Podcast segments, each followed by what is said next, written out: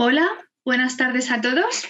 Soy Carmen Bedoya, soy la coordinadora del Departamento de Economía y Empresa de Casa Asia y esta tarde estamos aquí para, estoy aquí para presentar este webcast de viaje gastronómico por Japón una conferencia que la verdad me hace mucha ilusión presentar y que es un tema que a mí personalmente me interesa mucho y espero que a todos los que estéis os interese mucho también, supongo que sí.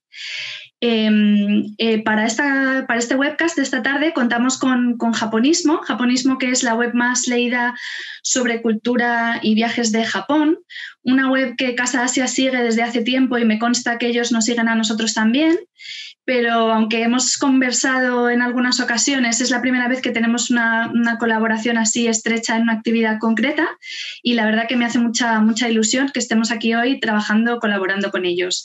Japonismo son eh, Laura Tomás Avellaneda y Luis Rodríguez, eh, dos apasionados de Japón que en un momento dado de sus vidas decidieron un poco dejar atrás sus trabajos y a lo que se dedicaban para hablar de su pasión, que es Japón, y, los viajes por Japón un poco y también pues su gastronomía y todo lo que conlleva viajar por este país tan sorprendente y maravilloso. La gastronomía japonesa es un reflejo más de la cultura de este país. Es, no se puede hablar de Japón sin hablar de su gastronomía, van muy unidas una cosa a la otra. Eh, es la gastronomía japonesa tiene ciertas normas que la rigen de cocción, etcétera, etcétera, de las cuales pues hoy se comentarán algunas, algunas cosas. Y como sucede en casi todo en Japón, lo que sobre todo se busca, yo creo, en la gastronomía japonesa es la armonía. Pero bueno, de todo esto nos van a hablar eh, Laura y Luis, que son aquí los, los expertos, y les cedo la palabra sin, sin más dilación. Un saludo. Bueno, pues eh, estamos aquí justamente para hacer este recorrido un poco por la gastronomía, porque sí que es verdad ¿no? que tiene estos detalles que, comentabas, esta armonía, especialmente en, las cosas más tradicionales, pero la idea, el objetivo es que, que todos veáis que la gastronomía japonesa es mucho más que esa idea que tenemos de la cocina más tradicional. ¿no? Y sobre todo también que es mucho más que a veces la idea que se tiene de que es sushi, ¿no? O pescado crudo y sobre todo intentar dar indicaciones de platos deliciosos regionales muy pegados a los lugares donde esos platos son populares, ¿no? Así también hacemos un viaje por todo el país, desde norte a sur, y contamos un poquito algunos sitios que merece la pena visitar. Pues vamos a compartir la pantalla, este es el momento típico de, de problemas normalmente. Diría que estáis viendo la presentación. Sí, sí, sí. Pero perfecto. Bueno, pues Perfectamente. es un poco ese cómete Japón, ¿eh? la idea de que realmente podemos disfrutar de este delicioso viaje de norte a sur. Y para que veáis además todas las fotos que vais a ver a continuación las hemos tomado nosotros mismos, porque claro, para hablar de esto hay que hacerlo pues probando todos estos platos. Hay que comer, hay que comer. Y es que, bueno, nosotros somos muy fans de planificar los viajes con el estómago, ¿eh? que la eh, para nosotros, a nosotros no nos basta visitar los lugares así más populares, sino que buscamos platos típicos. Sí, cada vez además no es algo solamente nuestro, cada vez eh, hay estudios que dicen que los viajeros utilizan más el estómago para planificar sus viajes y en nuestro caso pues buscamos esos platos regionales, ingredientes que no sean los de toda la vida, esos... Eh, esas delicias que los locales están orgullosos de enseñar a las personas que visitan sus pueblos o sus ciudades. Eso es. Y Japón realmente es un país perfecto para hacer turismo gastronómico y ahora veremos por qué iremos haciendo este viaje de norte a sur por Japón, porque de verdad que Japón es uno de los mejores países. Lo que esperamos sobre todo ¿no? es que cuando acabe la presentación os hayamos enseñado al menos una docena de platos que no conocíais y que estaréis deseando probar en cuanto podamos viajar a Japón. Seguro. O más. O más. Y es que decíamos, ¿no? Japón es el país perfecto para hacer ese turismo gastronómico porque la comida japonesa es muy estacional, es muy local o regional y también está muy presente en festivales y festividades. ¿Qué significa todo esto? Bueno, estacional es evidente, todas las... Ah, al final las gastronomías tradicionales tenían muy en cuenta el, momento del año, usando ingredientes específicos de esa estación del año. y en Japón se, sigue haciendo. Y esto, hace que la gastronomía en Japón sea todavía más deliciosa, porque se preparan platos con los ingredientes que están en su mejor momento. En lugar de tener ingredientes durante todo el año que dices, pero es que son de invernadero quizás o demás, cuando el ingrediente no está en su momento, pues ese plato no se hace y se espera hasta la siguiente, el siguiente año que vuelva a estar. Y esto es algo maravilloso. Y, esa estacionalidad también la veremos en las decoraciones de ciertos platos. Si fijáis en esta foto, veréis, un, por ejemplo, una hoja de, de, arce, está todavía verde, es decir, nos estamos adentrando en el otoño, pero todavía no están las hojas de arce rojas, rojas, no han cambiado de color, ¿no? Ya solo con ese detalle ya podemos saber que la comida, todos estos, todas estas cositas que hay en esta foto, pues es de eso, de principios de otoño. Al final es eso, ¿no? La gastronomía en este tipo, sobre todo de de presentaciones más tradicionales se puede disfrutar desde varios puntos de vista, no solamente por el sabor, no solamente con el olor, no solamente con la vista, sino también con esa idea de dónde encaja ¿no? lo, que estamos, lo que vamos a comer. Decíamos que Japón es el país perfecto para este turismo gastronómico también porque la comida es muy local, es muy regional. Hay muchísimos platos específicos de mm. ciertas regiones o hasta de ciertas ciudades ¿eh? exclusivamente, con lo cual tenemos la excusa perfecta para viajar, ¿no? Viajar para probar ese plato de, ese lugar en concreto, es maravilloso. Y también está muy presente en eso, en festivales y festividades. Hay ciertos bocados, hay ciertos elementos de la gastronomía japonesa que solo eh, se prueban en ciertas festividades, eh, por ejemplo el Día de las Niñas o el Día de los Niños, y luego hay un tipo de comida muy típica de los festivales, con lo cual también, de nuevo, estamos en Japón, podemos disfrutar de un auténtico festival japonés y de la gastronomía típica de los festivales. Totalmente de la mano. Bueno, pues vamos a empezar este viaje. Empezamos por la isla del norte, más al norte, sería Hokkaido. Y aquí os hemos puesto tres breves imágenes. Hay mucho más que decir de Hokkaido, evidentemente, ¿no? Pero para que os quedéis con una idea, las dos imágenes de arriba son Hakodate. Una es el fuerte Goryokaku, eh, el que está nevado, y otra es la vista desde el monte Hakodate, que es una de las tres grandes vistas nocturnas de Japón. Y luego debajo tenemos el Parque Odori, que está en Sapporo, justo cuando el Festival de la Nieve o Yuki Matsuri. Evidentemente, Hokkaido también es una zona de onsen, de parques nacionales, etc. Es un lugar fabuloso. Exacto, es muy conocido por su nieve en invierno, quizá por esos campos de flores ¿no? a finales de primavera y comienzos del verano. Pero bueno, vamos a ver de la gastronomía de Hokkaido qué podemos destacar? Pues una de las primeras cosas que tenemos que destacar sí o sí es el ramen de miso, ¿eh? el ramen de miso de Sapporo. Y es que en Japón hay a los japoneses les gusta hacer listas de las tres mejores cosas o las tres cosas más destacadas, ¿no? Y hay una lista de los tres mejores ramen o los tres ramen más destacados. Uno de ellos es el de Sapporo. Exactamente. Con una base de miso, ¿no? Eh, aquí, además, este ramen es delicioso, sobre todo cuando estáis en febrero, que hay un montón de nieve, hace mucho frío y el ramen te, te revigoriza y te da calor. Luego veremos en la presentación cuáles son los dos otros grandes ramen de Japón. Salen también, así que podéis ir apuntando. El primero, ya sabéis, el de, miso de Sapporo.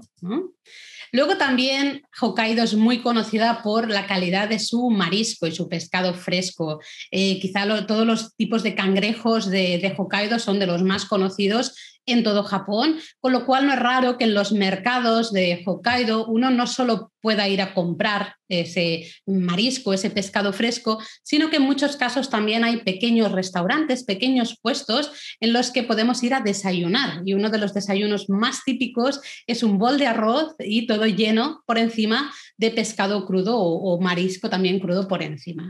Es uno de los desayunos típicos de, de este tipo de mercados, cual es fantástico porque no solo vamos a ir a comprar, sino también pues a, probar este desayuno tanto diferente a lo que estamos acostumbrados. Exacto. Otra cosa que no puede faltar en Hokkaido es la cerveza Sapporo, por supuesto, porque es la primera cerveza de Japón y toma el nombre de la ciudad de Sapporo, con un Jingisukan, que me diréis, ¿qué es esto del Jingisukan? Bueno, en la foto se puede ver una parrilla con una forma cóncava, que es la forma como si fuera de un casco de un jinete mongol, porque Genghis Khan en realidad viene de Genghis Khan, porque se pensaba que ellos les gustaba mucho el cordero. Entonces dicen, pues bueno, vamos a hacer una parrilla con carne de cordero en su honor. Y justo en Sapporo, pues hay, hay, sitios donde la podéis degustar con una cerveza Sapporo bien fresquita y está delicioso. Además, lo curioso es que el cordero no es una de las carnes no. más típicas de Japón. En cambio, sí que es uno de los platos estrella de Sapporo y casi de, del resto de Hokkaido. Eso es una particularidad bastante interesante.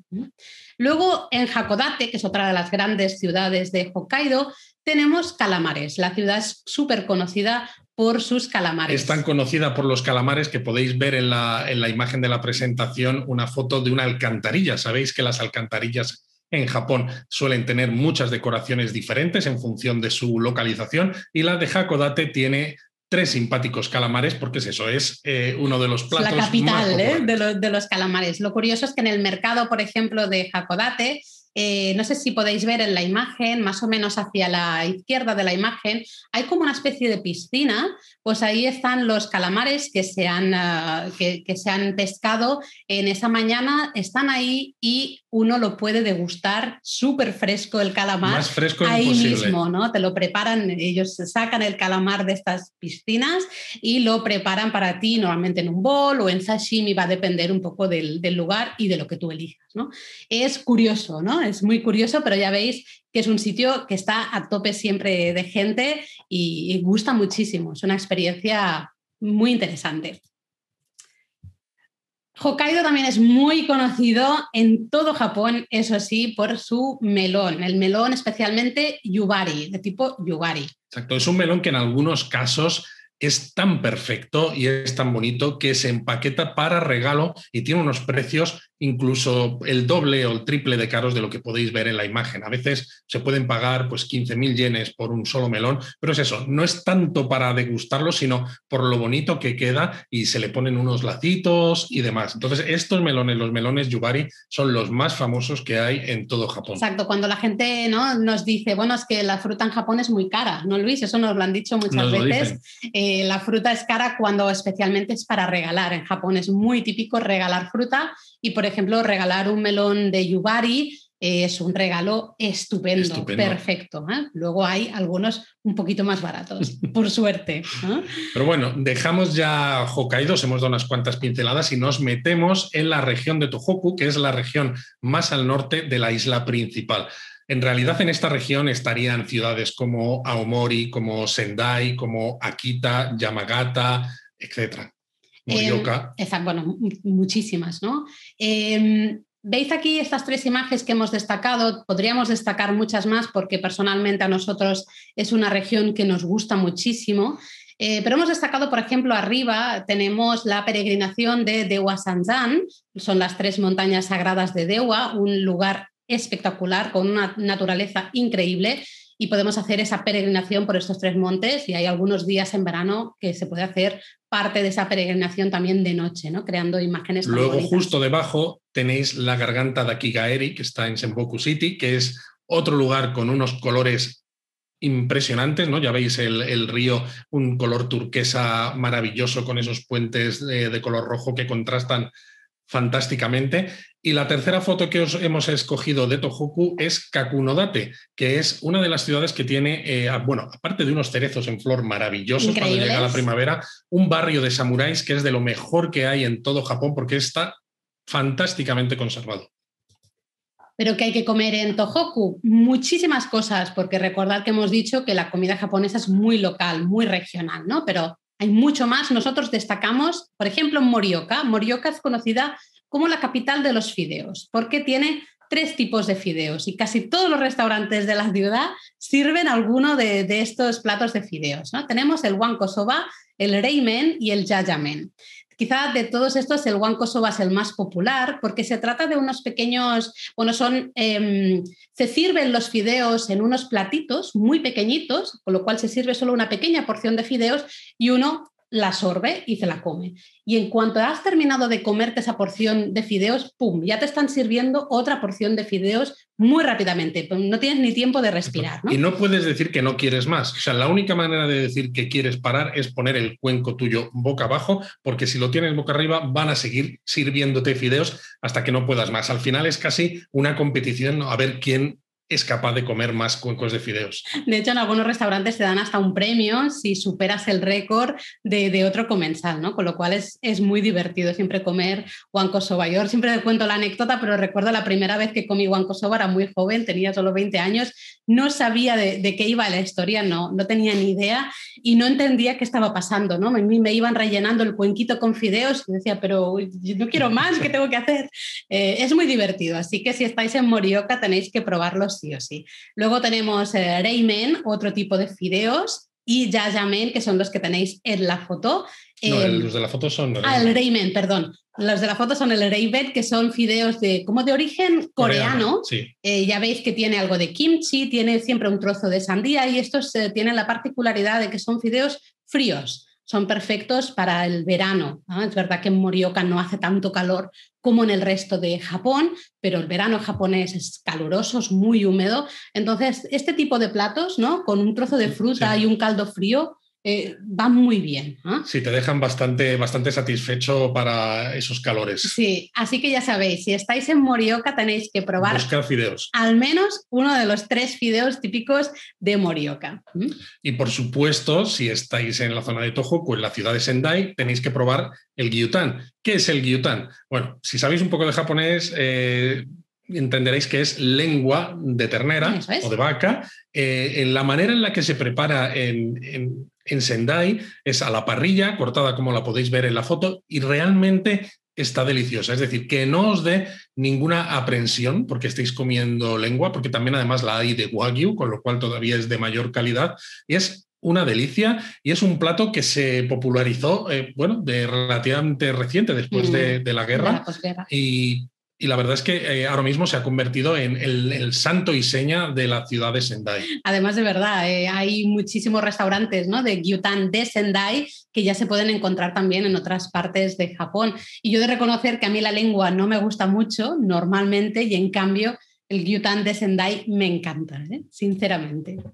Pero bueno, hemos hablado cuando estábamos en Hokkaido de uno de los tres mejores ramen de Japón, el ramen de miso de Sapporo nos vamos a otro de esos tres mejores ramen, y en este caso es el ramen de Kitakata. Aunque no lo parezca, debajo de todos esos trozos de carne hay fideos. de verdad, ¿eh? los hay, los hay. Eh, el ramen de Kitakata tiene un. El, caldo es mucho más suave que el caldo de miso. Eh, en este caso sí que es, una, es un bol de ramen con muchísimo chashu, ¿no? la carne está braseada típica del, ramen, en este caso... Que en este caso este restaurante en concreto además era carne de cerdo español. Sí, exacto. Se, estaban muy orgullosos, además les hizo mucha ilusión contárnoslo, ¿no? Como españoles que, que visitábamos. bueno, tienen la peculiaridad, sobre todo los fideos, de que en lugar de ser fideos eh, lisos, como en el resto de Japón, son fideos rizados, que lo que hace es que eh, absorben mucho más el líquido de la sopa y queda todavía pues muchísimo más rico. De hecho, hoy en día es casi uno de nuestros ramen preferidos. Sí, y una particularidad de Kitakata es que uno puede desayunar ramen. Esto es algo maravilloso para los que vamos de turismo por Japón, ¿no? La idea de desayunar un cuenco, un buen cuenco de ramen es fantástica. En Kitakata los restaurantes abren sobre las seis y media, siete de la mañana para servir eh, ramen para desayunar. Y están a tope de gente. Muchísimos vecinos de Kitakata acuden a desayunar su ramen todos los días. Así que apuntadlo porque merece mucho la pena. Y bueno, salimos de Tohoku y nos vamos a la región de Kanto, donde está Tokio, la capital, que evidentemente hay algo más que ver aparte de la capital, pero bueno, ¿qué podemos obtener aquí? Os hemos mostrado la foto de arriba a la izquierda, el tori del santuario de Hakone. Es uno de los santuarios más conocidos que hay en toda esta región. De hecho, esta foto es una de las más eh, populares en Instagram. Y bueno, eh, es cierto que el sitio es muy bonito. Además, todo Japón es un lugar ideal. Ahora también lo veremos eh, para disfrutar de esa naturaleza, de la gastronomía, de los baños termales. ¿no? Luego está la propia Tokio, la foto de abajo a la derecha, el río Sumida con la Skytree al fondo y los barcos que, eh, que navegan por el río, pues pasando ahí como una estela de luz. Y la tercera foto os hemos puesto el gran Buda de Nokogiri, que está en la prefectura de Chiba y es uno de los grandes Budas sentados de Japón. Quizá no es tan conocido como el de Kamakura o como el de Nara, pero por eso precisamente es muy interesante de visitar. ¿Y qué podemos comer? Pues tenemos que empezar por Tokio. Y en Tokio nosotros eh, somos muy aficionados a comer monjayaki. Eh, el Monjayaki tiene una apariencia un poco, bueno, no, no, muy bonita, por decirlo de alguna manera. La gente no le suele gustar visualmente, pero es uno de nuestros platos favoritos y tenéis que creernos, por favor. Eh, si vais a Tokio tenéis que probarlo. Hay muchísimos restaurantes, especialmente en las zonas de Asakusa eh, y en otros eh, sitios tradicionales, así como en el barrio donde surgió Al final, Como se puede ver en la foto, o bueno, se puede medio adivinar, el monyayaki tiene una base líquida, bastante líquida, y le pones luego el resto de ingredientes que te dé la gana, ¿no? Es lo bueno que tiene, es muy, muy versátil. Eh, hay varias, eh, los restaurantes suelen tener varias versiones de monjayaki ya especificadas, pero os podéis hacer vosotros el monjayaki con los ingredientes que queráis y se cocina en una parrilla que hay en la propia mesa donde estáis sentados, con lo cual además es muy divertido y fomenta un poco pues la conversación, eh, bueno. El compartir espacio, el compartir mesa, el compartir comida, ¿no? Al final eso siempre eh, nos anima a todos, ¿no? Es algo que nos gusta siempre. Eh, si conocéis un poco de gastronomía japonesa, quizá os suene el plato okonomiyaki, que lo veremos después. Mochayaki, digamos que sería como un hermano o un primo, ¿no? Es relativamente parecido por lo que decía Luis. Uno le puede poner las combinaciones de ingredientes que quiera y se va comiendo con estas pequeñas espatulitas de manera así muy, muy curiosa y la gracia también es que el sabor que tiene el comienzo, ¿no? cuando todavía no se ha caramelizado del todo el caldo dashi, es, está muy rico, pero el del final, cuando ya empieza a estar muy caramelizado, está todavía. están todavía más rico, de verdad. Así que probadlo. ¿ah? Aunque penséis que la pinta no os termina de gustar, hacednos caso. Bueno, en Tokio además podemos probar sushi de gran calidad. No por nada está la lonja de pescado de Toyosu, de los mejores pescados van a llegar siempre a Tokio, y aquí encontramos grandes barras de sushi. Exacto. Grandes barras de sushi en las que tenéis itamae que os van a preparar las piezas una a una con un arroz japonés de gran calidad, vinagres de arroz también de gran calidad, con los cortes de pescado muy, muy precisos y la progresión perfecta para que los sabores se vayan eh, incrementando a medida que vais progresando en el menú. Es una experiencia para nosotros única y que hay que hacer sí o sí cuando vais a Tokio. Además, Tokio eh, es el lugar en el que hay más restaurantes de estrella Michelin del mundo. Como curiosidad, solamente la ciudad de Tokio tiene más estrellas Michelin que toda España. O sea que ya es ya es importante. Con lo cual aquí podemos probar eh, restaurantes de todo tipo, desde comida japonesa tradicional a comida japonesa con influencias francesas o con influencias asiáticas o hasta un ramen un cuenco de ramen con estrella Michelin, de estrella Michelin, y, a veces a precios, estos ramen muy bajos, de, pueden ser 8 o 10 euros, por ejemplo, ¿no? Y uno puede decir que ha tomado un ramen de estrella Michelin. Así que si estáis en Tokio y buscáis una experiencia culinaria muy especial, para un momento especial, desde luego tenéis donde escoger. Pero bueno, al final nosotros lo que queríamos decir es que en Tokio realmente es como una especie de Japón en pequeñito, ¿no? Aunque, bueno, no es tan pequeñito. Eh, y por eso precisamente en Tokio tenéis absolutamente de todo. Es decir, todo lo que hemos visto hasta este momento en la presentación y todo lo que vamos a ver a partir de ahora, lo podéis encontrar no solamente en sus respectivas regiones, sino que también hay restaurantes especializados en ese tipo de platos en la capital. Seguimos avanzando, dejamos ya la ciudad de Tokio, donde hay mucho más que comer, pero no tenemos tiempo, y nos vamos una recomendación que son las diosas de Utsunomiya. En Japón existen dos ciudades específicamente conocidas por sus gyozas, estas empanadillas japonesas. Y diréis, ¿cómo que son muy conocidas por sus gyozas? Es porque son las ciudades donde más gyozas se consumen. El, gobierno japonés hace todos los años una encuesta de consumo y una de las preguntas específicas que hace es el, eh, cuánto se gasta por familia en gyozas, cuál es el consumo de gyozas. Y hay dos ciudades que están muy por encima del consumo del resto. Estas dos ciudades eh, siempre se pelean un poco, entre comillas, por ser la número uno para ver quién es la líder en consumo de gyozas. Una de ellas Tsunomiya, que está hacia el norte de Tokio y además es una excursión perfecta porque Nikko, por mm. ejemplo, es una de esas eh, excursiones de día que muchas veces se recomienda desde Tokio. Pues bueno, si vais con el JR Pass, al volver de Nikko vais a tener que pasar por Tsunomiya sí o sí, con lo cual lo que nosotros os recomendamos es que antes de subir al tren para volver a Tokio, paréis, porque enfrente de la estación mismamente tenéis un montón de restaurantes especializados en guiosas con rellenos de todo tipo, no solamente el clásico de carne de cerdo picada con repollo, jengibre y ajo, sino también pues kimchi, queso, setas, lo que queráis. Y la curiosidad también es esta, que son restaurantes especializados. En estos restaurantes solo hay gyozas, exclusivamente gyozas, con lo cual si os gustan las empanadillas japonesas, ahí vais a disfrutar muchísimo porque básicamente es mm. ir pidiendo gyozas y más gyozas, no hay nada más. Em, decíamos cuando empezábamos en esta sección que Luis hablaba de, ese, de esa puerta Tori en Hakone, ¿no? ese lugar tan de Instagram.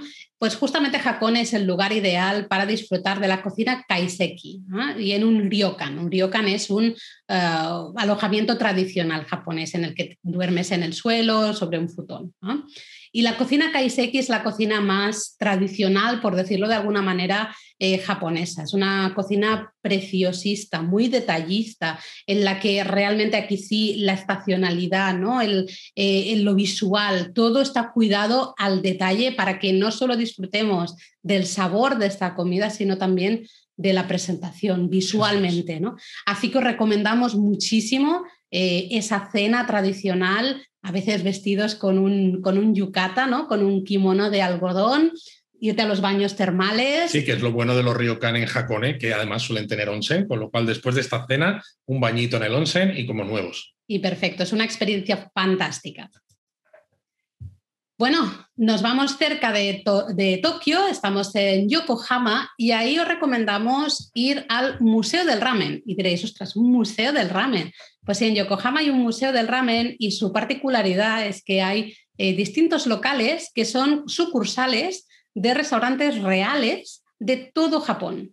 Con lo cual, por ejemplo, un restaurante muy famoso de Sapporo, pues abre su pequeña sucursal dentro de este museo y ofrece a, pues a la gente de Yokohama, Tokio, alrededores, es su ramen típico de Sapporo, ¿no? Ese ramen de miso. La particularidad de este museo, además, es que eh, estos restaurantes del museo ofrecen eh, los ramen en los cuencos normales de toda la vida, de tamaño más o menos grande, pero también ofrecen un tamaño más pequeño a modo de degustación, que es lo que suelen escoger casi todos los japoneses, porque de esa manera no te llenas tanto y puedes probar el ramen de otros dos o tres restaurantes más.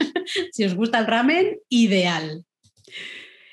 Seguimos avanzando, nos vamos ahora justo en esta franja que veis ahí el del mar de Japón, es la zona que más o menos popularmente se llama Hokuriku y aquí hay ciudades como quizá Kanazawa, ¿no? que podéis ver en las dos imágenes de la izquierda. Kanazawa es eh, una ciudad muy tradicional con barrios de geishas, un antiguo barrio de samuráis, un castillo que aunque bueno, está parcialmente reconstruido, pero es precioso y uno de los tres mejores jardines o de los tres jardines más bonitos de todo Japón, que es el que podéis ver abajo, ¿no? A la izquierda. Y luego, pues la otra imagen, tenemos la garganta de Kurobe, que está cerca de la ciudad de Toyama, donde podéis ver que hay un trenecito que hace un recorrido, es un antiguo tren minero, que ahora es un tren turístico, y tiene la particularidad de que es el tren más lento de todo Japón. Creo que la velocidad que tiene máxima es de 16, kilómetros por hora y hace un recorrido por, a lo largo de toda esta garganta que es una maravilla de bonito.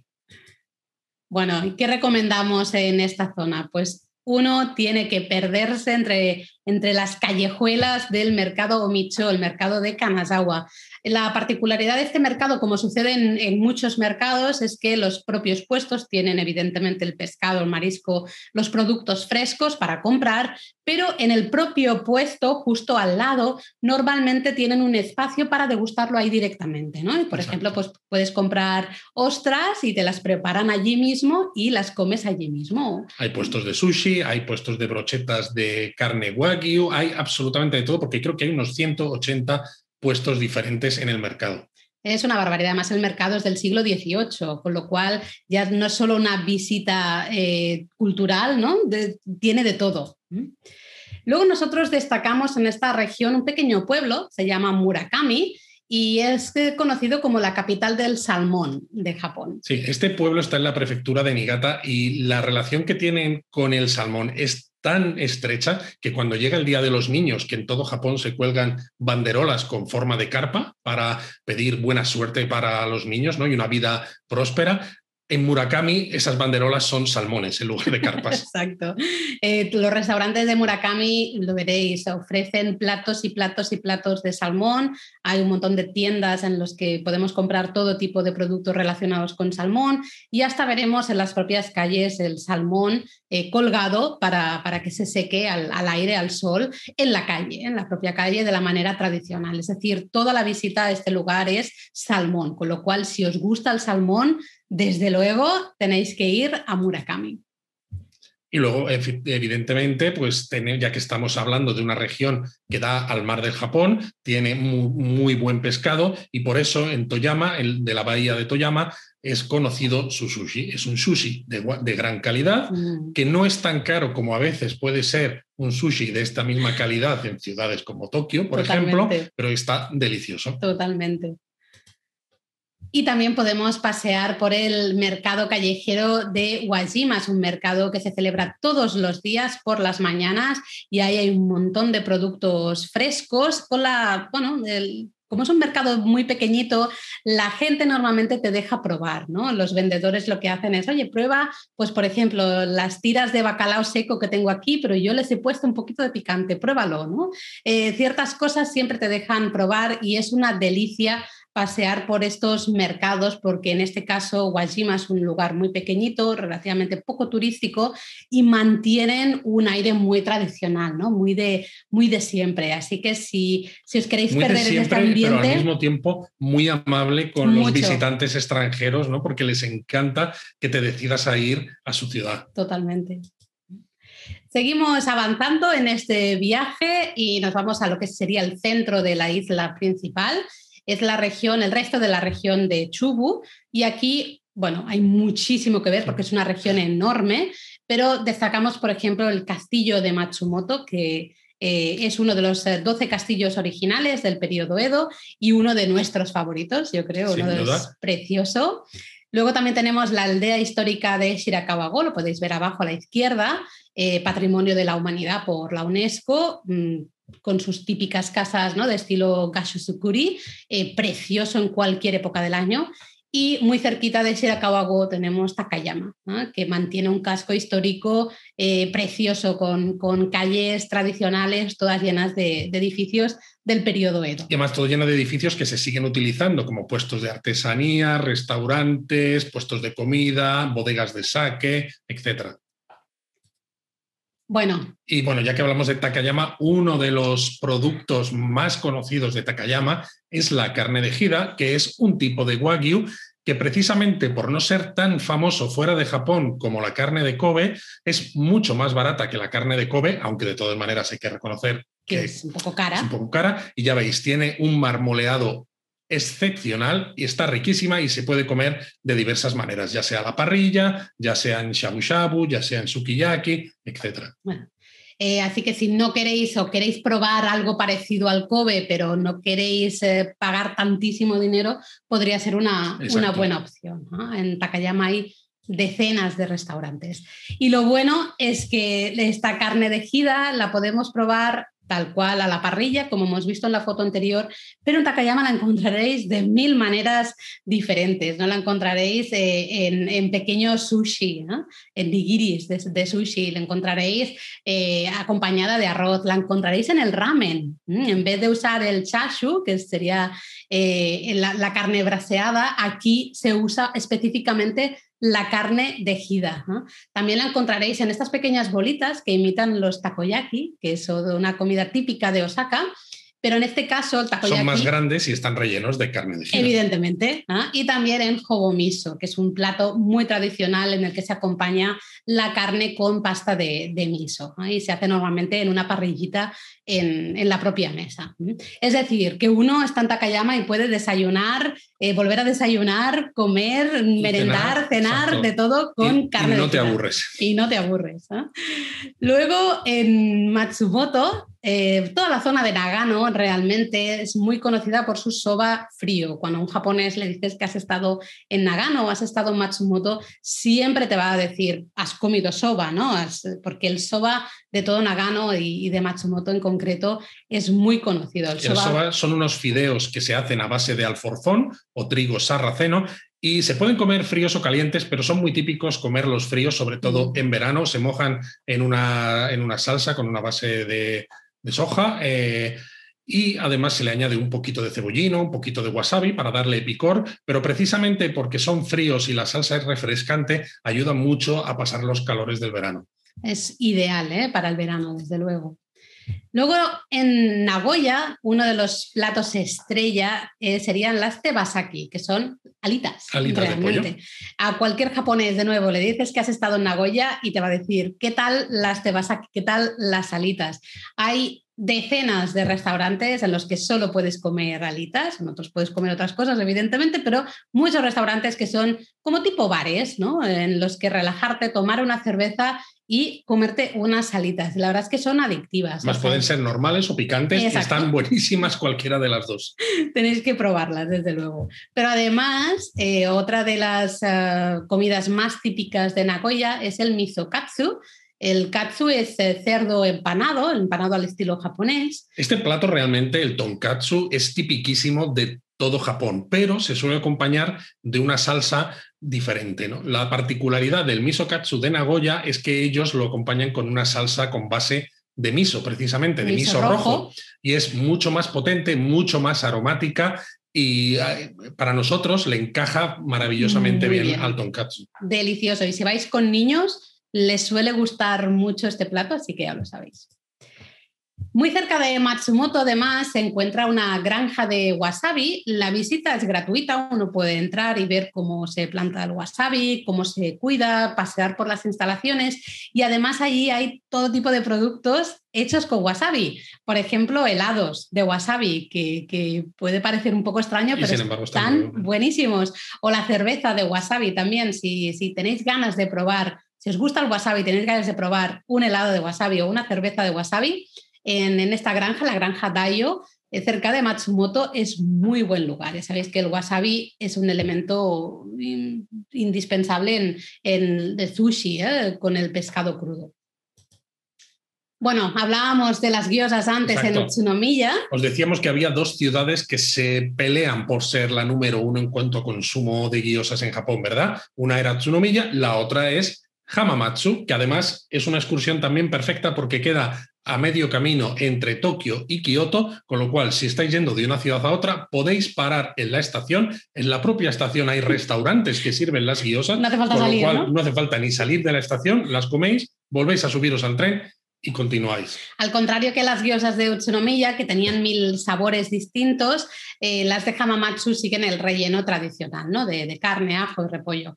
Eh, además son así muy gordotas, vienen muy, muy llenas y siempre llevan el moyashi, eh, los brotes de soja en el centro, se sirven en estas ruedas que veis en la imagen y, son una delicia. O sea, es, eh, estás muy lleno no puedes y parar más. De, no puedes parar de comer. que otra rueda más. Pero bueno, dejamos esta región y nos metemos en la región de Kansai, que es la siguiente que nos toca. Esta región también tiene muchísimo que ver, bueno, todo Japón tiene muchísimo que ver. Arriba a la izquierda tenéis un ejemplo de la peregrinación de Cumano Codo, una peregrinación además hermanada con el Camino de Santiago. Son tres santuarios, aquí está en concreto Nachi Taisha, que es uno de ellos. Luego debajo tenéis el templo Todaiji, que está en Nara, es otro de esos lugares que hay que visitar sí o sí, con uno de los grandes Budas sentados. Y eh, la última foto yo creo que es una de las más conocidas quizá de todo Japón, es el camino de toris, de puertas tori rojas o de color vermellón del santuario Fushimi Inari, a las afueras de Kioto, uno de los lugares más turísticos. Bueno, ¿y qué se come por Kansai? ¿Qué se come por Kansai? Pues hay que ir sí o sí a Osaka. Y comer hasta reventar. Eh, en Osaka hay una expresión que es el cuidaore y se dice que la gente de Osaka se rige por este cuidaore. Y cuidaore significa básicamente eso, comer hasta arruinarse o comer hasta reventar, ¿no? Diríamos nosotros. Y es que a la gente de Osaka le gusta mucho comer y comen mucho y tienen cosas muy ricas para comer. ¿no? no precisamente quizás lo que pensaríamos sano, ¿no? Que a veces pensamos que la gastronomía japonesa es muy sana. Aquí en, Osaka les encanta comer cosas que lleven un montón de salsas o que vayan fritas, rebozadas, etc.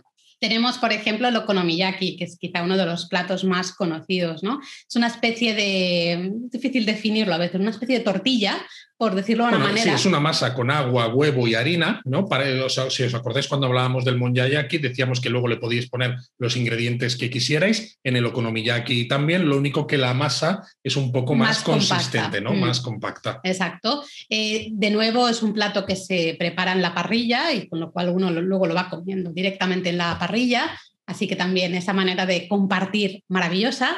Y luego otro de los platos más famosos de Osaka es el que tenéis justamente abajo, que es el takoyaki. Son las bolitas de pulpo. Es una, una masa, una especie de buñuelo, por decirlo de una manera, con, en el centro se le pone un trocito de pulpo. Se hacen estas, en estas eh, sartenes o en estas planchas tan curiosas ¿no? que, tienen estos agujerillos, se giran así muy rápidamente para conseguir que se haga por todas partes y se sirve con salsa y mayonesa. están deliciosos, pero además merece mucho la pena ver cómo los hacen porque no te crees que sean capaces de darle la vuelta con esa rapidez. Total. Eh, luego, justo al lado del takoyaki, podéis ver el butaman, que es un uh, nikuman, es decir, es un bollo eh, hecho al vapor, como de origen chino, y relleno de carne. En, en Osaka recibe el nombre de butaman y es súper popular. De hecho, hay una cadena de restaurantes que tiene diferentes sucursales por toda la ciudad y hasta por fuera de Osaka, en los que siempre hay gente, siempre, hay cola eh, para comprar uno, dos, tres, cuatro, ocho. A veces los encontráis también en estaciones de tren porque son perfectos para llevar a bordo y comer mientras estáis de viaje. Exacto. Luego se ha hecho muy popular en los últimos años, gracias a Internet, la tarta de, queso que podéis ver arriba. Es una tarta muy esponjosa, ¿no? Se llama eh, fluffy, así muy que se mueve mucho eh, y la podéis encontrar fresca em, por, la, por las mañanas, a primera hora.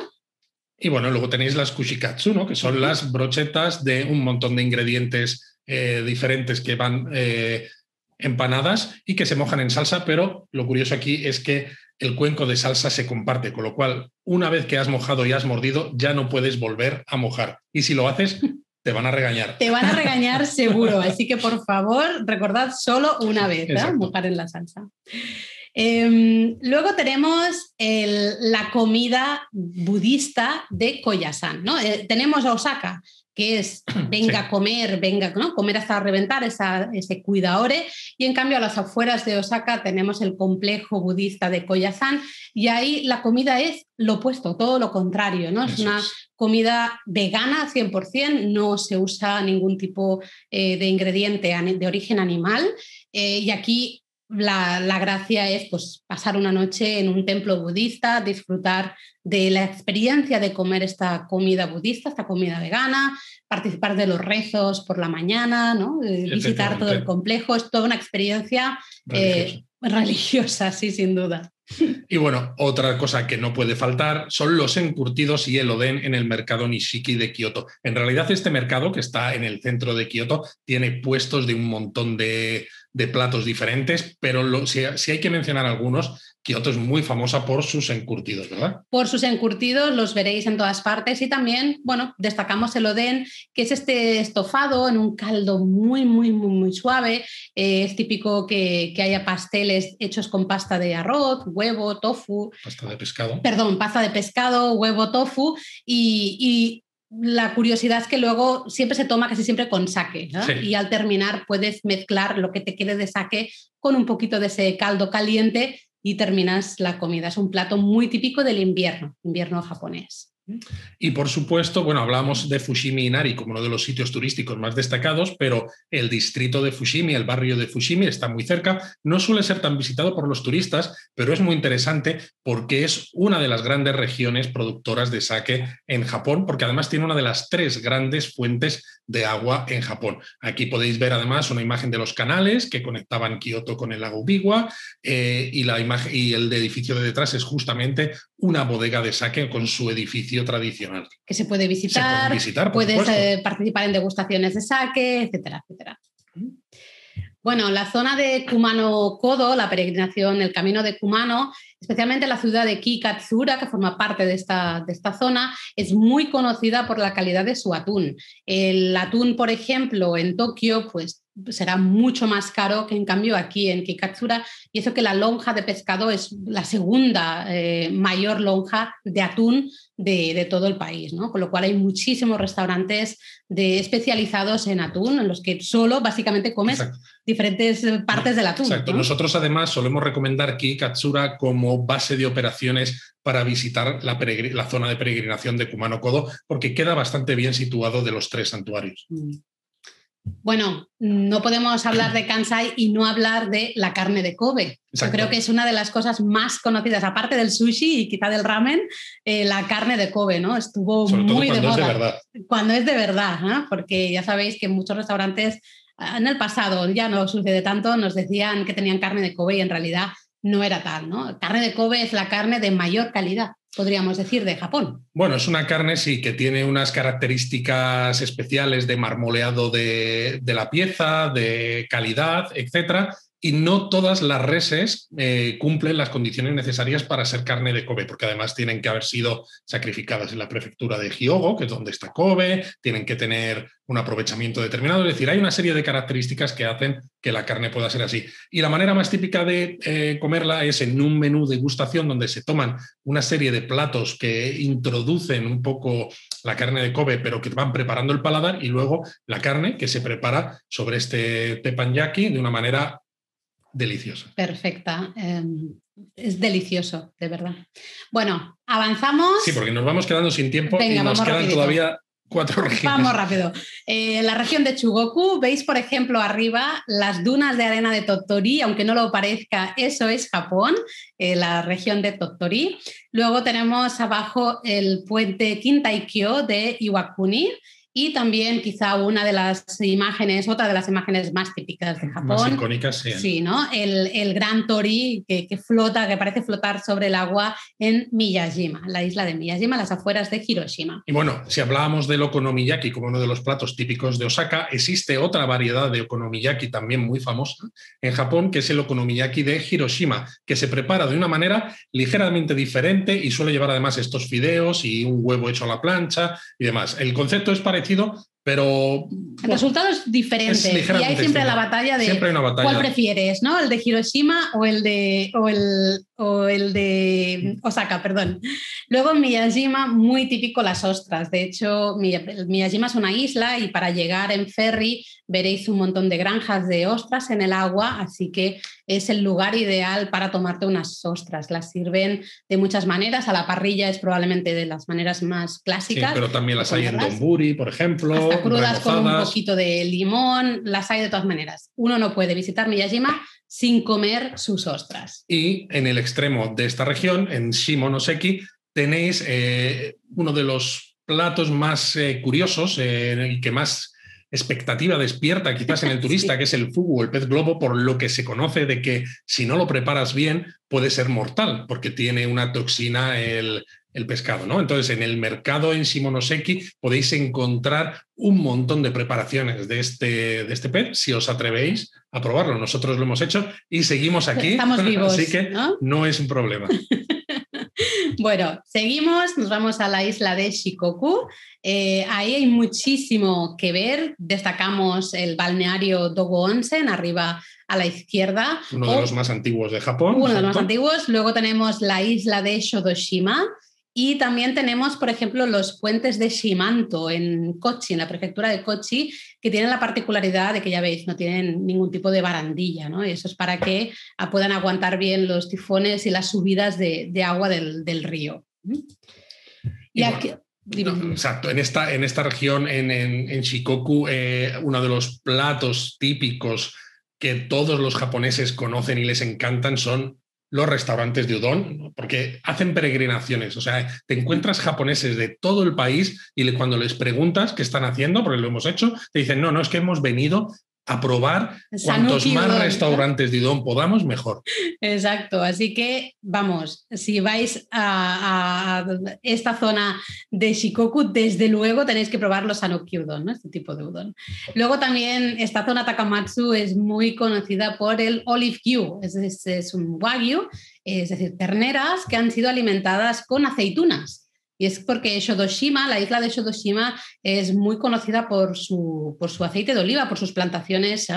Eh, de olivos y por todos sus productos derivados. Entonces, justamente de esas aceitunas de Takamatsu se, se, prepara una mezcla para estas terneras y luego es un wagyu muy untuoso, muy especial, que también os recomendamos mucho. Y por supuesto, un plato que no podría faltar si nos vamos a Kochi, en la isla de Shikoku, es el katsuo tataki o el tataki de este bonito. El tataki es una preparación en la que el pescado, eh, el lomo entero del bonito, se acerca a una llama hecha con fuego de paja, eh, el exterior se queda con este color que veis así cocinado, pero el interior queda totalmente crudo y queda muy, muy jugoso y delicioso. Delicioso.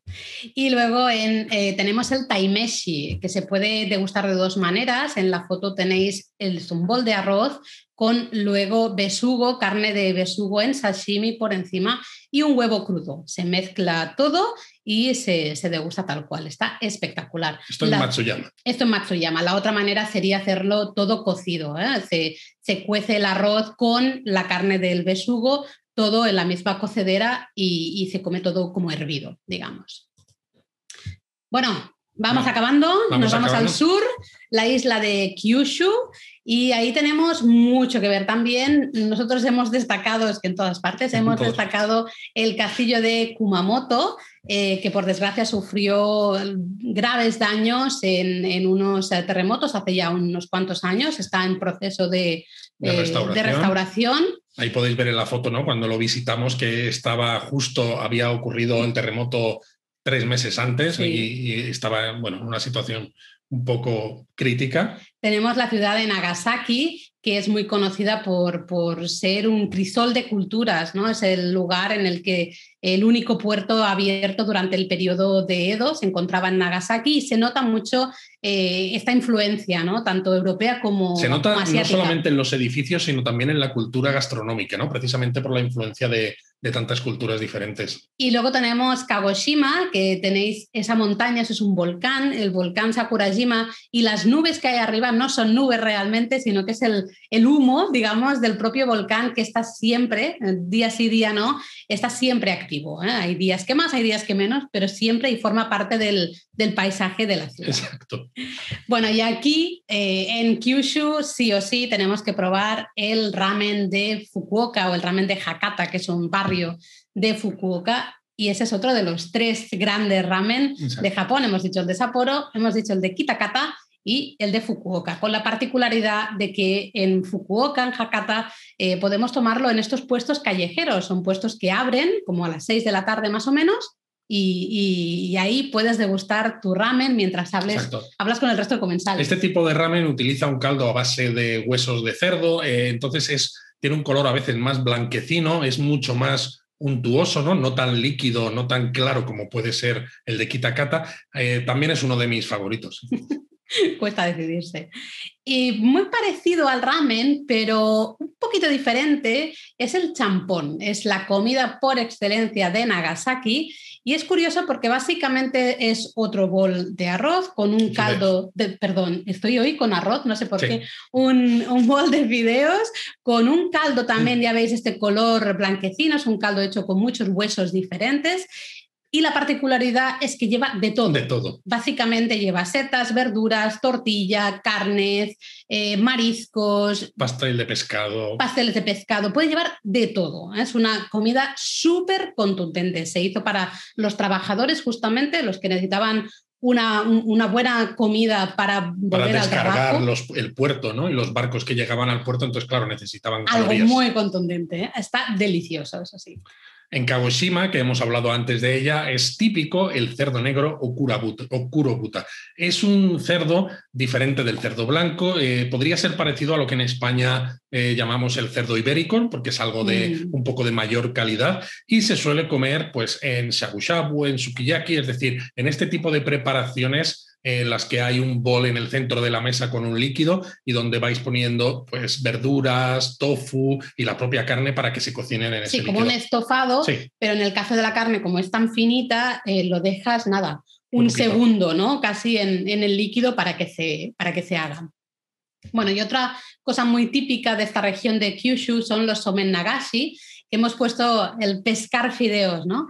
Porque realmente no se, no se aprecia muy bien en la imagen, pero lo que veis circular, eh, en lo, blanco que hay son fideos, son fideos que están... En una corriente circular de agua fría, precisamente para que estén muy fresquitos, porque es algo típico del verano japonés. Entonces, lo que hay que hacer con los palillos es pescar, ¿no? Cazar estos fideos que están circulando en, el agua y los mojamos en una, una, salsa que es a base de salsa de soja y le podemos poner wasabi y demás y nos lo comemos. Como decía Luis, como el agua está muy fría, los fideos están muy fríos y es fantástico. Pensad que Kyushu es una de las regiones mm, más, calurosas de todo Japón, con lo cual esto en verano es maravilloso. Es que si no... Y bueno, ya nos vamos a la última región. ¿Pensabais que no íbamos a hablar de Okinawa? Pues no, no podemos olvidarnos de Okinawa, que es una de nuestras eh, zonas favoritas de Japón. Ahí os mostramos, por ejemplo, las playas de la isla de Taketomi. Os mostramos también el castillo de Shuri en Naha, la capital de Okinawa, que desgraciadamente sufrió un incendio y se quemó. Eh, nosotros lo pudimos visitar justo antes, justo antes de que se quemara, eh, pero bueno, se, está, se va a reconstruir. Y la tercera imagen es el, el, Museo de la Paz. El Museo de la Paz, de cuando la batalla, que conmemora la batalla de Okinawa, una de las más eh, cruentas de la guerra del Pacífico, cuando la Segunda Guerra Mundial.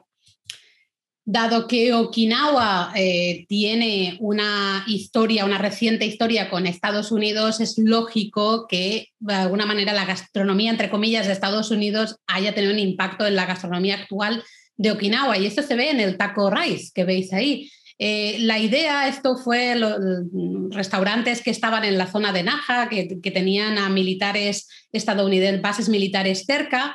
¿Cómo podemos llamar la atención de estos eh, militares ¿no? para que vengan a comer a nuestros restaurantes? Entonces se inventaron este plato que se ha convertido en quizá el plato más famoso y más típico de Okinawa que es coger un poco los ingredientes del taco, de la cocina Tex-Mex, y eh, cambiar lo que sería la tortilla por una base de arroz. Exacto, cambias un cereal por otro, básicamente. Sí, como el arroz es más típico de los restaurantes japoneses, los restaurantes tenían arroz, lo de las tortillas no sabían muy bien, entonces dijeron, bueno, pues cogemos, ¿no? Que si el aguacate, que si el queso, el tomate. El pico de gallo, eh, Exacto, ¿no? Y hacemos este plato. Se, como decíamos, se ha convertido en, vamos, uno de los grandes eh, platos ¿no? está, de, está muy bueno, ¿eh? Está súper rico. Luego, Okinawa también muy conocido el rafute. Tenéis es la panceta que está braseada y primero se macera en un, en un líquido con, con, a base de salsa de soja, mirin, bueno, ciertos ingredientes y, se bracea, como decíamos. ¿Qué pasa? Que queda súper, súper tierna, muy, muy tierna y como muy dulzona, tiene un, sabor bastante dulce. ¿no? Y se sirve o tal cual o bien sobre una base de arroz y entonces tendríamos el erafutedón. Exactamente, don significa el, el donburi, que es el bol de arroz. Pero bueno, otra cosa que también nos hay en Okinawa y que nos suele sorprender es que los cacahuetes, por ejemplo, no son un ingrediente muy típico en el resto de Japón, pero precisamente en Okinawa, por su situación geográfica y por su cercanía con Taiwán y con China y demás, pues ahí había mucho cacahuete mm. y se comía cacahuete y de hecho una de las cosas típicas es este plato, el jimami dofu, que es una especie de tofu, pero a base de cacahuete. Exacto, la pasta de tofu es hecha de cacahuetes. En lugar de hacerse a, base de, soja, como el tofu normal, aquí se hace a base de cacahuete. Eh, lo, lo, podéis probar con, con, pequeños toppings dulces o pequeños toppings salados. Funciona de las dos maneras y es realmente curioso. Es realmente curioso. Eh, porque es... Y sobre todo porque nos traslada a un, a un, Japón que dice, sigue siendo Japón, mm. pero no parece el Japón al que estoy acostumbrado. Sí, o que esperas, ¿no? A veces. Y bueno, todo esto, básicamente hemos corrido un poquito, pero hemos llegado, todo esto lo tenéis al final en nuestro libro. Publicamos un libro el año pasado, Japonismo, un delicioso viaje gastronómico por Japón, donde os contamos mucho más, ¿eh? qué comer, qué ver en, por Japón. Sí, hay recomendaciones tanto gastronómicas como turísticas.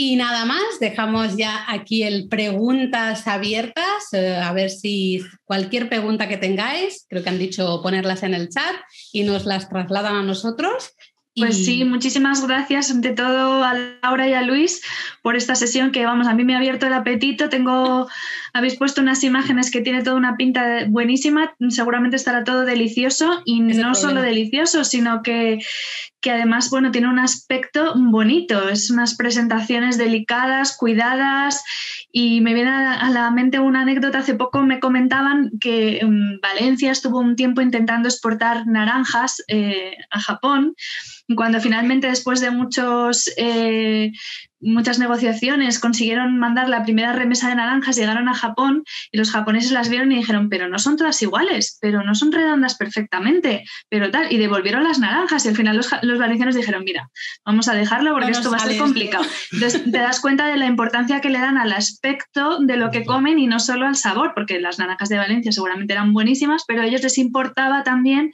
pues como comentabais del melón que y, de otras frutas que se entregan como regalo, pues tienen que tener ese aspecto bonito por fuera, ¿no? Y no solamente tener un sabor bueno. Y bueno, voy a, voy a, leeros algunas de las preguntas que, nos han ido, que nos han ido llegando. A ver, em, primera pregunta, tenemos a Victoria que nos dice mm, que tiene varias, varias preguntas para vosotros. La primera es, como la comida japonesa varía mucho según la temporada, ¿Cuál es vuestra época del año preferida para visitar el país si hablamos de comida? Y eh, en cuanto a región también, ¿cuál sería vuestra región favorita por gastronomía o por algún plato que os guste particularmente? Esas son las dos primeras. Y tenemos una última que dice, ¿cómo se llama el restaurante de sushi en Tokio que aparece en la diapositiva? No sé si, si nos podéis comentar cómo se llama ese restaurante. El restaurante se llama Hakoku es el restaurante de Hiroyuki Sato, es un, chef japonés eh, bastante relativamente joven y eh, muy muy bueno y bueno, pero no es el único, ¿eh? o sea, hay muchos otros, mm. muchas otras barras de sushi en, Tokio de este mismo estilo como las que como la que hemos puesto en, la foto, pero este es Hakoku. Mm. Y luego, a ver, región y, y momento. Y época del año, ¿no? Época del año favoritas, si a lo que vas es a comer y a degustar todos estos platos, ¿qué época del año merece más la pena? ¿Y qué región, Como suelo decir siempre, me quedo con Tokio, también porque soy un comilón y como en Tokio es como un Japón en miniatura, pues lo tienes todo absolutamente, porque así no tengo que decidir, ¿sabes? el día que quieres buena carne, tienes carne, el día que quieres monjayaki, el día que quieres sushi, el día que quieres eh, dulces también. es, verdad, en Tokio hay de todo, sí. Eh, yo quizá, yo, yo me iría a Nagasaki, creo. Nagasaki me gusta mucho por, por ese, no, evidentemente no hemos podido profundizar, pero eh, por esa mezcla de sabores, de culturas, ¿no? culturas gastronómicas que tiene, me, me gusta muchísimo, porque hay, hay unos platos que son 100% japoneses, pero a la vez tienen ese punto que dices, mira, esto me viene del sudeste asiático, este me viene más de Holanda, ¿no? De los Países Bajos. Y eso me, parece muy interesante. Y época del año... A mí me gusta mucho el otoño. El otoño, sí, quizá, quizá el otoño es muy buena época para, para viajar porque tienes las setas, por ejemplo, ¿no? También es un... Uh, a final del, del verano ya empiezan las castañas, luego el otoño, castañas, setas. Y a los japoneses les encantan las castañas y mm. son muy, muy creativos a la hora de hacer platos con castañas, tanto dulces como salados. Pero al final nos encanta ir en cualquier época del año porque es lo bueno, que puedes ir probando diferentes cosas según la época a la que, a la que vas. Muchas gracias. Pues mira, al hilo de lo que decías de las castañas dulces, hay una pregunta que dice, muy interesante todo y todo riquísimo, pero para los que somos amantes del dulce, ¿alguna región hay algo diferente al helado de té verde o los mochi? Bueno, habéis comentado la tarta esta flufli, ahora dices las castañas, seguramente hay mucho más que desconocemos. Es que podríamos hacer otra sesión solo de dulces. Eh, el problema es que si os lo dejamos por aquí, Carmen, ¿eh? os podemos hacer otra solo sobre dulce, porque es verdad que hay muchísimos. Mucho. Además tenemos los dulces que son tradicionales, que son muy diferentes a lo que estamos acostumbrados nosotros, eh, con, sabores muy extraños, ¿no? Para nosotros, como sería la pasta de judía roja, que, es, que para ellos es la excelencia en el dulce y para nosotros, pues a veces nos puede ejemplo, sorprender. El dorayaki, el taiyaki, el... Todo esto llevaría esta pasta, pero luego hay el mitsu, que es un dulce muy típico también pero es que luego tenemos la otra parte, que los japoneses se han puesto, ah, vamos, las pilas a, irse a la, por ejemplo, la gastronomía francesa, ¿no? Y mirar todos los pâtissiers que hacían, eh, son estupendos haciendo, pues, los macarons, por ejemplo. Hay una variedad tan grande de dulces, tanto modernos como... El Mont Blanc, por ejemplo, con castaña, es uno de, los, de los postres más deliciosos que hay en Japón. Y bueno, pues si un sitio se hace famoso por su Mont Blanc, pues va a tener colas de gente porque les encanta. Sí, es que hay una variedad de verdad eh, enorme. No os quedéis con el helado de té verde, que está muy bien, por ejemplo, en Kioto o estas en Uji, que son ciudades. Habéis comentado el helado de wasabi, que me llama mucho la atención, el helado de wasabi. También, también. es exactamente un dulce, pero bueno, puede entrar en la categoría de dulce, a lo mejor. Claro, la cuestión es particular. Exacto, ir probando. Hay muchísimo, de verdad. Pues esto daría para, para una hora. Muchísimo. Pues a ver, tenemos Pilar que nos pregunta cuánto tiempo mínimo es ideal para un viaje a Japón probando todas estas delicias. Yo creo que no, tienes vida suficiente para probarlo todo. Si las tienes que probar todas, desde el norte hasta, hasta el sur, yo creo que, que, no te da el visado. ¿eh? Los tres meses que suele haber de visado no, no te dan. Pero, bueno, puedes, puedes probar muchas de estas cosas en el viaje un poco más típico de dos semanas. Se pueden probar muchísimas de estas cosas, ¿eh? porque eh, recorremos muchos de los sitios que han salido. ¿no? Sí, de hecho, en un viaje de dos semanas, dos semanas y media, por ejemplo, que recorra Tokio y los alrededores, Kioto, Osaka, Nara, un poco quizá de Takayama, ¿no? Y mm. Miyajima y Hiroshima, más o menos es lo que cabe eh, sin ese tiempo, correr demasiado, ¿no? En, ese plazo de tiempo ya te da para probar muchísimos platos diferentes de los que hemos hablado aquí. Pues Pilar nos dice también, ¿cuál sería la época en la que no iríais o en la que mm, iríais menos contentos? Mm, ya sé que todas son maravillosas, pero dice, ¿cuál es la que menos? La gente normalmente se queja del verano, porque es verdad que en verano hace mucho calor, pero tremendo calor, la humedad es muy alta, la sensación de bochorno es terrible y a veces cansa mucho, ¿no? Cuando estás paseando por la ciudad bajo ese sol tremendo, estás sudando, es un poco desagradable. Pero en nuestro caso nos gusta también el verano por primero por ciertas comidas, ¿no? Estos fideos fríos y demás que nos gustan mucho y luego porque hay muchos festivales en verano que nos apasionan. Nos y claro, está todo lleno de puestecillos de comida por la calle, ¿no? Donde puedes probar un montón de cosas muy ricas. Lo que pasa es que es eso, quizás el verano por el calor o para algunas personas, sobre todo si viven en zonas donde hace mejor temperatura y el invierno, por ejemplo, pues puede ser eh, un poco complicado, ¿no? Porque a lo mejor no tienen tanta ropa de abrigo y en mm. Japón puede hacer mucho frío en invierno. Entonces, quizás las eh, épocas más amables son la primavera y el otoño porque las temperaturas son muy agradables y, bueno, pues es una maravilla visitar Japón en esos. Mm. y se come fenomenal también en esas dos estaciones. Por supuesto. Por supuesto. Además, pues fíjate que en la primavera tienes la floración de los cerezos y en el otoño tienes el momillí, ¿no? Cuando los árboles empiezan a cambiar las hojas de color, que es otro espectáculo de la naturaleza brutal con además comidas específicas para estas cosas. Claro. Pues nada, nos decía Pilar que muchas gracias por que es un placer viajar desde casa con vosotros. Y luego tenemos a Albert que nos pregunta si se le podéis decir algo sobre la anguila, que, la anguila que se come en Japón, que es un plato así también típico y a él le, da curiosidad. Sí, no sé qué le podéis comentar de la anguila. La anguila se suele comer en Japón, está hecha a la parrilla normalmente y se, pinta con, con, una salsa dulzona, de nuevo es una salsa hecha a base de soja y de mirin, bueno, ciertos ingredientes, y, se suele comer especialmente en verano, es muy, muy típico.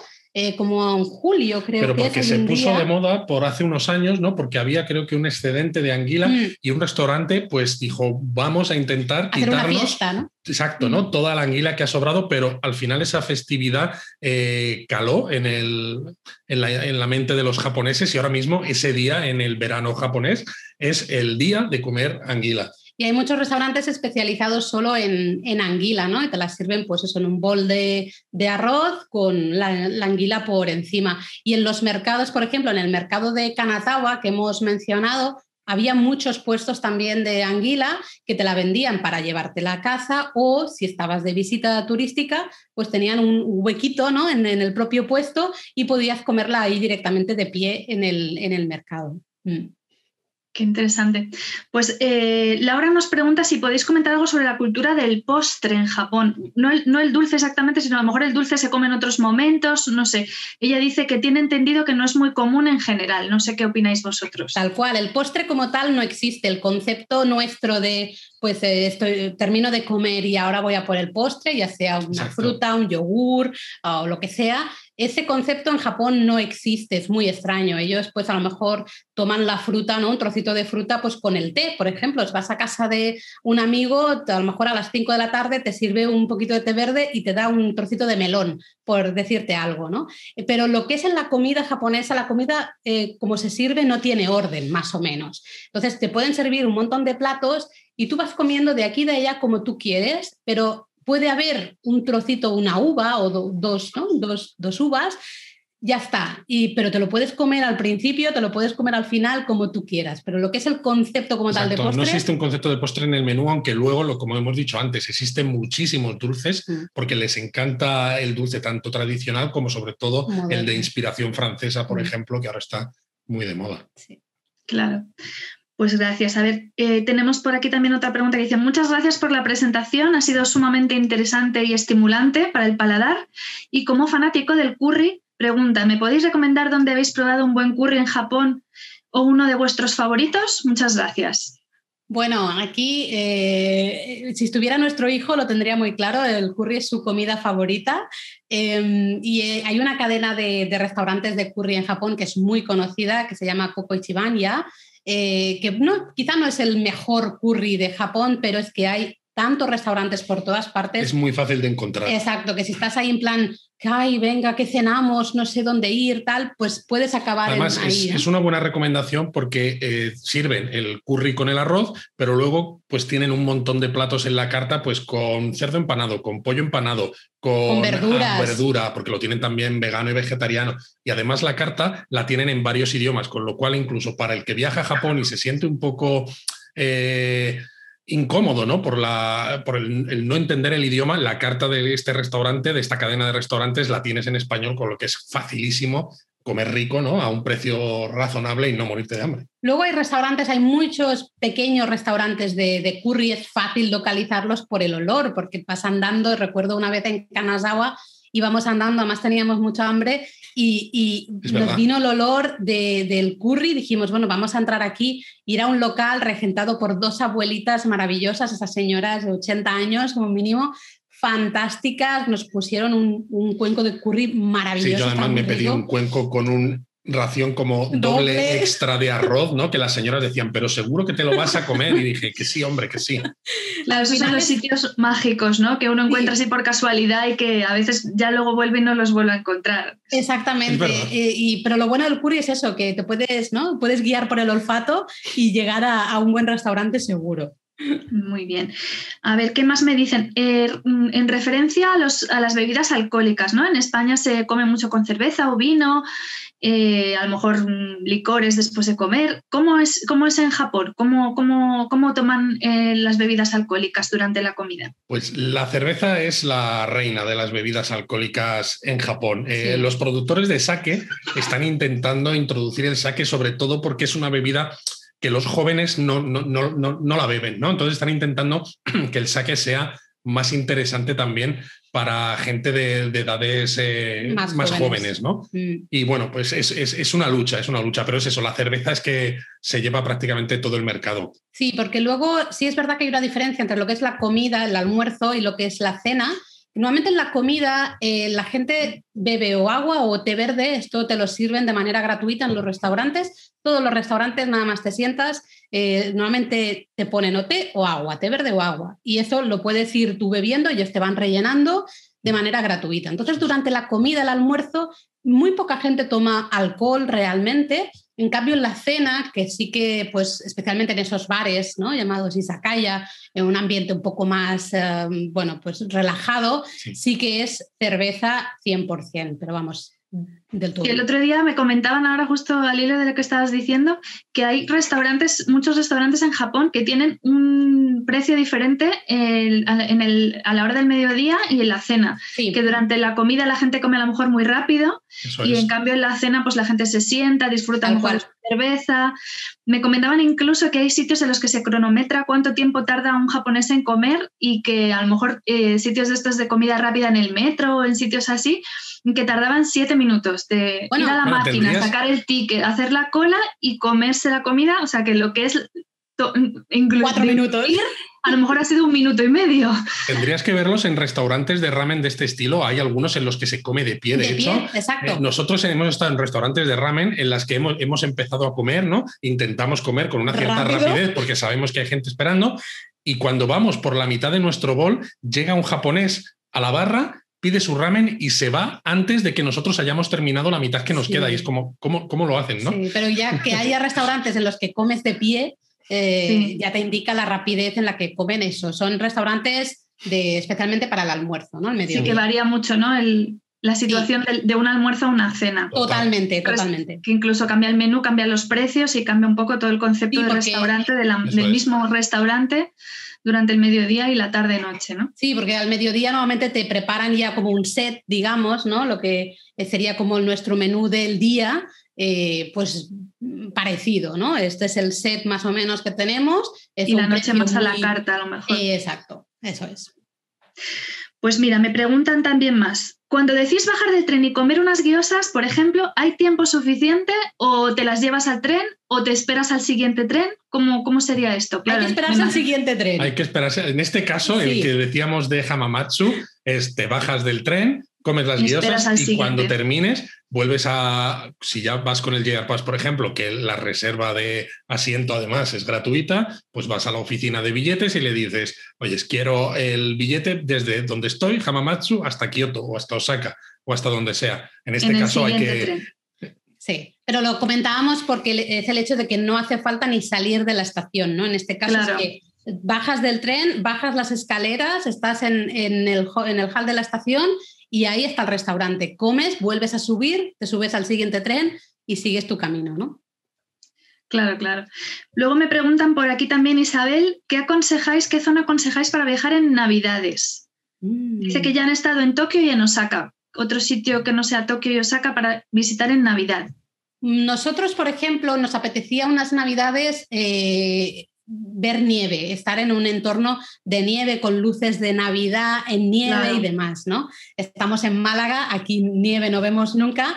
Eh, entonces, pues por ejemplo, estuvimos en Hokkaido, estuvimos en Sapporo, estuvimos en Hakodate y, y está muy bonito, ¿no? Porque lo ves con nieve y es como el ambiente navideño Exacto, por 100%. excelencia. Sí, sí, sí. Entonces, quizá podría ser una buena opción, pero si no, toda la zona de los Alpes japoneses Exacto. también. Shirakawa, por ejemplo, a ver, en, en invierno en general está precioso con nieve. En fin de año, evidentemente, pues no hay nada que hacer por ahí. No, es que el problema es que, claro, eh, Navidades en Japón no se celebra como tal, ¿no? Y, y fin de año es una celebración eh, muy diferente también a la que estamos acostumbrados, muy más familiar, más de estar Por en ejemplo, casa. puedes ir a Kanazawa, que es una gran ciudad, Mm. te acercas a ver Shirakawa y disfrutas ¿no? de esas casas, ese patrimonio de la humanidad, todas cubiertas de nieve, que es una maravilla, pero luego sigues teniendo una ciudad con sus luces de Navidad, sus decoraciones, etcétera. Que allí tienen además la decoración de, de luces, no es solo la Navidad, no es como la, la decoración de invierno. y luego en fin de año, más es eso, lo que dices de, comidas familiares y luego ir al templo. Van muchos no al Eso templo, que también es una cosa bonita ver pues todas estas colas de gente que va al templo a entregar sus ofrendas en fin Sí, de año, ¿no? eh, mucha gente a veces nos pregunta pues, por espectáculos de, de, eh, mm, fuegos artificiales y cosas así, o ciertas fiestas, y en Japón no hay. Los fuegos artificiales son típicos del verano en Japón más que del invierno, entonces en fin de año es lo que tú dices, es ir al templo, entonces lo puedes disfrutar muchísimo realmente en cualquier parte, es, es buscar una ciudad en la que puedas ir al templo a escuchar las campanadas, las 108 campanadas budistas de fin de año, disfrutar Claro. un poco de ese ambiente especial que hay, pues eso, a las 12 de, de la noche. Claro, pues ¿qué más me dicen por aquí? He oído hablar de la carne de saga, no sé si sabéis, sobre todo cortada muy fina como carne de calidad. ¿Es algo conocido o que recomendaráis? No sé si, no Bueno, sé, es- yo no os- Es No otro tipo de wagyu al final. Mm. El, el wagyu al final es, significa vaca japonesa, ¿no? O ternera japonesa. Y son cuatro razas eh, que son las que pueden llevar el sello del Ministerio de Agricultura, Pesca eh, de, de Japón como wagyu, ¿no? que lo identifica como wagyu. Entonces, el- la carne de Kobe es un tipo de wagyu, pero por ejemplo, la carne de Hida que hemos mencionado es otro tipo de wagyu, el olive gyu es otro tipo de wagyu, pues carne de saga, eh, pues carne, por ejemplo, en Shikoku hemos comido de raza roja, eh, Omi, eh, la, carne de Omi, la de Matsusaka. Hay eh, muchísimos tipos. todo eso son tipos de wagyu y prácticamente todos son La calidad es muy igualmente alta. ¿eh? ricos. Sí, sí. sí, sí. Pues a ver, ¿qué más? Tenemos aquí Senia que pregunta si habéis estado en alguna ceremonia de té japonesa formal en la que se haya servido koicha junto a una comida kaiseki. Sí, eh, eh, la- eh, como ceremonia de té tal cual, no, no con la comida kaiseki, normalmente va aparte. En la ceremonia del té normal tenés a la persona que es la encargada de hacer la ceremonia del té, todo hay un simbolismo muy grande, toda una serie de movimientos. Hay te- varias escuelas, de hecho. Sí, de hecho yo estudié un año en, en una de, de estas escuelas, ¿no? En Kioto. Entonces tú preparas el, el té, es el té matcha, este té más de fuerte, más de sabor, y normalmente te lo sirven, te lo acompañan de un dulce, que es un dulce muy estacional, es un dulce primero visualmente precioso, es, de verdad son pequeñas obras de arte y además siempre eh, tiene que ver con la estación del año en el, o en el momento del año en que nos encontramos, ¿no? Si estamos en época de castañas, pues va a ser de castaña seguro, pero hasta puede ser que tenga la forma de una castaña o que tenga la forma de la hoja de, de un arce o no sé, mil cosas diferentes, ¿no? Entonces, esto sería la, la ceremonia del té correcta, que es, eh, es muy curioso de, de- de vivirlo porque es eso, hay una serie de pasos que se van siguiendo y tú también como receptor también tienes que saber, ¿no? Una serie de pasos que tienes que, por ejemplo, girar el, el cuenco para eh, tomarlo en condiciones, lo tomas con un único sorbo. en Tienes que colocar las manos además de una determinada manera, no se puede sujetar el cuenco de cualquier forma. Exacto, ¿no? Entonces es todo como muy, un, teatro, por decirlo de una manera, muy bonito eh, y en una buena ceremonia del té, la persona que lo organiza, si tú no sabes nada, no sabes cómo funciona, te va a ir indicando, ¿no? Pues ahora mira, eh, te lo voy a dar así y tú le das estos dos giros y ya te lo tomas, tal. Así que es una experiencia muy bonita. Lo que pasa es que para una buena ceremonia del té uno tiene que estar sentado en el tatami. Eh, normalmente uno se sienta de manera tradicional y esto para, lo- para nosotros, para los occidentales, es tremendo porque se nos duermen las piernas y Sí, sí. acabamos todos sentados como podemos porque ya no. Es muy doloroso. Sí, sí, nos falta entrenamiento para, para ciertas posturas, sí. ¿Qué más nos preguntan por aquí? ¿Cuál sería el precio medio para comer en un restaurante y en los puestos callejeros? Bueno, el precio medio varía mucho porque eso es algo que siempre decimos de Japón. En Japón puedes comer relativamente bien, muy bien, por muy poco dinero. Y cuando te digo muy poco dinero, te estoy hablando de 6 euros, 8 euros, como mucho. Eh, a partir de ahí puedes comer, eh, evidentemente, en restaurantes de estrella Michelin con grandes. Por ejemplo, para poner un ejemplo, en precios japoneses, eh, los donburi, los boles estos de arroz que llevan algo, una proteína por encima, como por ejemplo el katsudon, el gyudon, los puedes encontrar a veces desde 500, 400 yenes incluso, 480 yenes. Y por ejemplo, una comida en un restaurante de sushi como el que hemos mostrado, pues te puede salir por persona pues unos 30.000 yenes. Entonces, tenéis un rango ahí muy, muy grande. Y luego los puestos, pues depende de lo que se coma. Un, eh, eh, un, cuenquito con karage, por ejemplo, pues también suele ser 500 yenes, ¿no? O los yakisoba, pues también, más, o menos, 800. Sí, va a depender, pero pues en torno a eso, unos 5 euros, 10 euros en los puestos de comida callejera, depende de la porción, hay algunos que son porciones más grandes, ¿no? Lo konomiyaki, si es todo entero, pues puede ser... 800, 1000 quizás de yenes. Pero comer en Japón como turista eh, es relativamente barato y muy bueno, se come muy bien.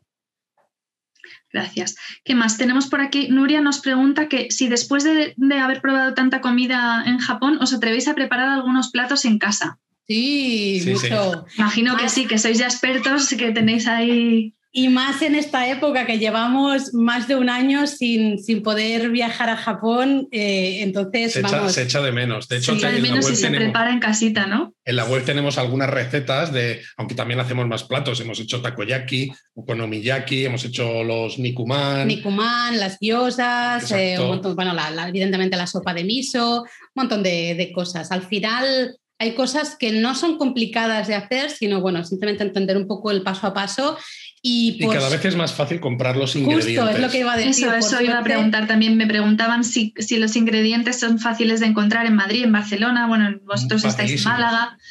Si es fácil encontrarlos. Hay muchos supermercados orientales que tienen una cada vez más una buena selección de, de, los ingredientes básicos, porque al final hay una serie de ingredientes que vas a necesitar en muchísimas recetas, la salsa de soja, el mirin, eh, una serie de cosas una vez tienes eso, ya casi casi luego Puedes hacer de cosas, casi de todo. Sí. Y es eso, en las grandes ciudades, lo que tú dices, hay supermercados orientales donde hay eh, este tipo de productos, pero si no, si se vive en alguna ciudad donde no haya este tipo de supermercados, hay tiendas online que quizás un poquito más caro porque tienen que realizar el envío, pero se pueden comprar también y os lo mandan a casa sin ningún tipo de problema. Fantástico.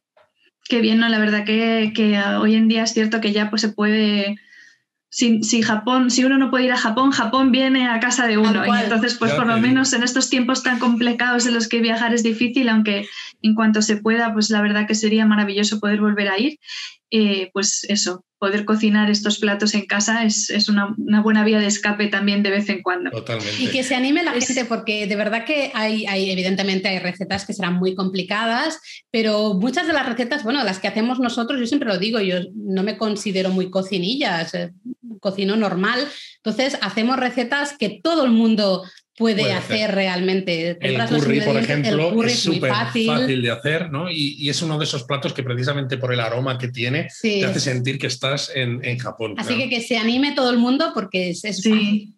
Mm. Ahora, por ejemplo, que hay muchas series y películas japonesas que llegan cada vez más a nuestras, a nuestras casas, porque ya pues todos los canales que vemos, pues llega mucha, mucha televisión japonesa.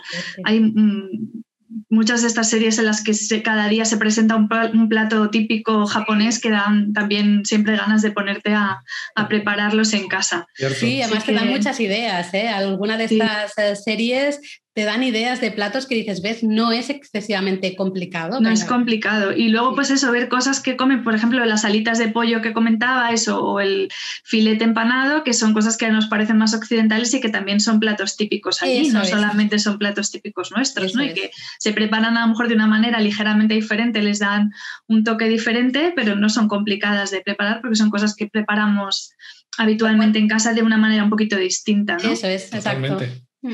Pues me preguntan también que para vuestro libro, ¿qué editorial es y dónde se puede conseguir? Si lo quieres volver a, comentar, Laura, comentarlo, porque hay gente que pues está encantada. El, libro es de la editorial Anaya y están absolutamente todas las librerías, tanto librerías online como eh, se puede pedir, sino en la librería del pueblo, eh, lo puedes pedir sin ningún tipo de problema. Y se llama eso, Japonismo, un delicioso viaje gastronómico por Japón. Y es de la editorial Anaya. Y se puede comprar online también. Online, todas las librerías online, eh, online también por cualquier sitio de venta online, en la librería de barrio, en todas partes. Un libro que nos abre el apetito. No solo de comida, sino también de, experiencias y de viajes y de, conocer más una cultura tan, tan, tan maravillosa como es la japonesa, ¿verdad? Sí, sí, porque hacemos un poco un viaje, ¿no? De nuevo, te contamos qué ver en ciertos sitios, qué comer y también contamos curiosidades, ¿no? diferentes cosas que, pueden sorprender a la persona que viaja por primera vez a Japón. Entonces es una mezcla un poquito de, de todo esto. Pues muchísimas gracias, Laura y Luis. Yo creo que ya con esto no tenemos más preguntas, así que vamos, mm, estamos muy bien en hora. Habíamos dicho a las siete y media terminábamos, así que yo creo que lo hemos hecho súper puntuales, con puntualidad japonesa casi.